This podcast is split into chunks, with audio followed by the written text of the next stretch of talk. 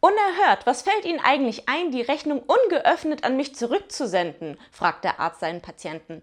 Aber Herr Doktor, Sie haben mir doch jede Aufregung strengstens verboten.